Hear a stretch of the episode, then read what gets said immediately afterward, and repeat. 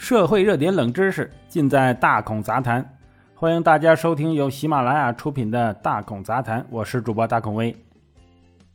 这个校园霸凌啊，大家都不陌生。作为东北农村出生的大孔，对于校园霸凌再熟悉不过了。大孔从小生活的环境啊，就是非常奇葩的。我经常跟我的老婆讲，她都不信。就对于很多听众朋友来讲，应该也是非常陌生或者有点不可思议吧。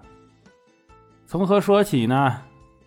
我们上学的时候就最喜欢看人打架了，打架的频率非常高，可以说呀三天两头的。所以很久没看到打架，哎，就觉得心里空落落的，奇怪吧？这就是东北，东北人从小就在培养自己啊混社会的属性。不管什么样的男子，都要表现出一副不好欺负的模样，不然就真的被欺负啊！小学到了四五年级就开始频繁打架了，特别是六年级，经常会接触校外人员。东北的校园打架呀，绝不是两个人的事情，很少单挑，更不是单纯的学生打架。发生矛盾之后，问题很快就开始扩散。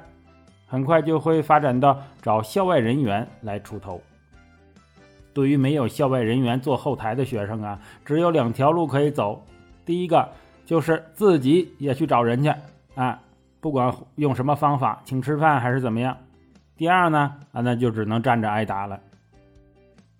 哎，是不是妥妥一个江湖啊？有的网友可能要问了：没人管吗？这个，先别忙，初中还没讲呢。到了初中啊。因为仍然是义务教育的范畴，所以不能随便开除学生。学校不仅担负了向高中输送学苗的任务，还担负了不让孩子早早辍学流向社会的重任。如果是在比如说呃江苏省啊，这些无业的青年基本上都是要去城里打工的啊，留在农村的孩子都会被人瞧不起。但是东北不是这样的。特别是人口流失最少的辽宁省，大家在农村呢还过得挺好，没有必要非得去城里讨生活，也不是啊，也不去互相攀比奋斗果实。但是初中学生啊都已经十五六岁了，荷尔蒙旺盛，身体倍儿棒啊，有无限的激情，加上原本的社会风气，学校里面难免乱成一团。刚上初一，大家比较陌生，而且啊，还要看初二、初三学长的脸色，所以还算消停。初二一般是最乱的，学校门口也经也也常年蹲着几个小混混。小混混只有两个目的：第一就是泡妞，第二就是帮人打架解解手痒。要知道，欺负人绝对是会上瘾的。作为一个学校学生，面对社会青年的殴打，一般只能认怂。这种啊，打这个不敢还手的人的乐趣，对这些人是一种爱好。校外是如此，那校内也没法消停了。校门口有靠山的人，自然横行霸道啊，拉帮结派的。前段时间，赤峰一伙中学生，哎，都被定为黑社会团伙了。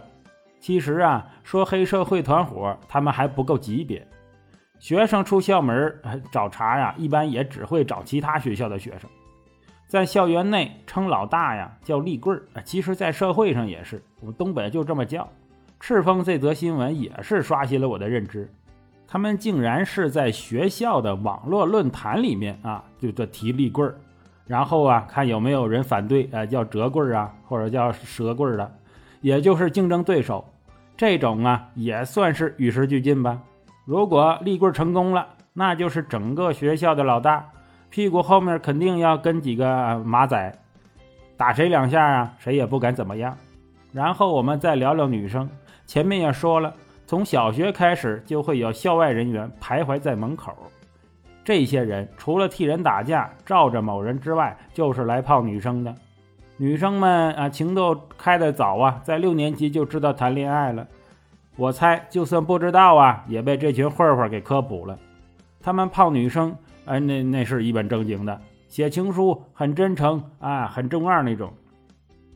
这丝毫不损害他们混混的形象。想想黑社会是不是都重情重义呀？什么古惑仔、陈浩南啊，哪一个不是啊？有的女生啊，就会被这种追求俘获。毕竟社会人员胆子大，哎，敢发生身体上的这个接触，这也是啊男同学欠缺的。加上本身社会风气不鄙视混混，反而大家都怕他们的时候啊，显得他们特别厉害。在很多小朋友心里，甚至是又敬又畏，所以跟他们搞对象，好像赋予了一种呃反叛呐、呃英雄似的儿呃江湖儿女的感觉。哎，对，大家都看过贾樟柯的《江湖儿女》吧？哎，大家对黑老大呃的女人肯定一点都不反感，反而觉得他们很江湖、很飒爽，这都还算好的。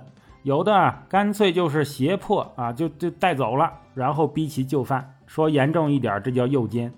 但是啊，这种女生回到学校还会被同学啊嘲讽啊，说她风骚啊，怎么样？被老师教育说：“哎，你怎么不离这个不良人士远一点啊？”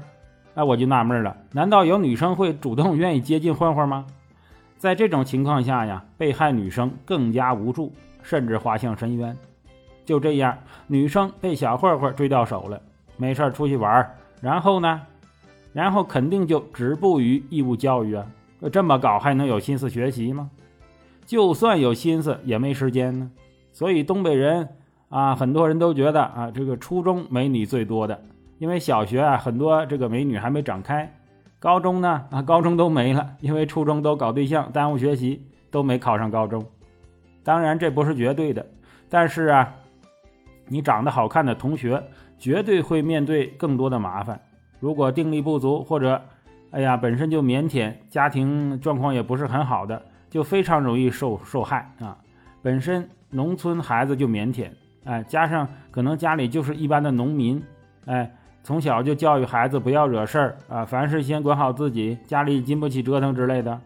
大家都知道，美国震惊世界的教室性侵案里面，被性侵的孩子啊，都是贫困家庭出生的。很多小学、初中，大家记忆里的美女，差不多到了最后，都只留在了啊农村呐或者小小镇里，早早结婚，生儿育女。很多在学校里叱咤风云的人物，甚至立柜的啊人物，毕业之后都没有什么好营生，生活窘迫，再也没了往日的嚣张。包贝尔的电影《我的青春期》里面，哎，演的就是这么一回事儿。九十年代的东北呀，确实很乱，但是现在啊，也有类似上面的现象发生，只是减轻了许多。哎，上面这些事儿，不管属不属于呃校园霸凌。但是东北人呢，都有点习以为常了，新闻也很少报道。上述这些情况，显然老师是管不了的。你校外人员来，老师怎么管呢？啊，学校也没办法搞啊，只能搞这个封闭式教学，减减少学生和社会人员的接触机会。很多时候打架斗殴不一定会到报警的层面，因为报警啊，在东北人眼里不是一个好的解决办法。人进去待几天再出来。啊，他这不打的你更狠吗？甚至被小偷偷了都不报警。啊，有句话说叫“不怕贼偷，就怕贼惦记”嘛。如果一个小偷常年惦记你啊，你还有好吗？那咋办？私了呗。被打了就找人讲和，被小偷偷了也可以找人呢，找本地的大大大棍棒，啊啊，就是嗯比较大的这个社会人员，比较厉害的社会人员，搞关系。一天就能把你钱包给送回来，为什么东北人喜欢社交啊？在他们脑子里，办事儿找不到熟人啊，那就办不了事儿啊，也是没能力的表现。夸张吗？一点不夸张。很多喜马的朋友可能听过《东北往事：黑道风云二十年》，可以说孔二狗写的还是很真实的。好了，东北那旮瘩的事情啊，今天就讲到这儿。喜欢的话，以后再讲点啊。咱们下期再见。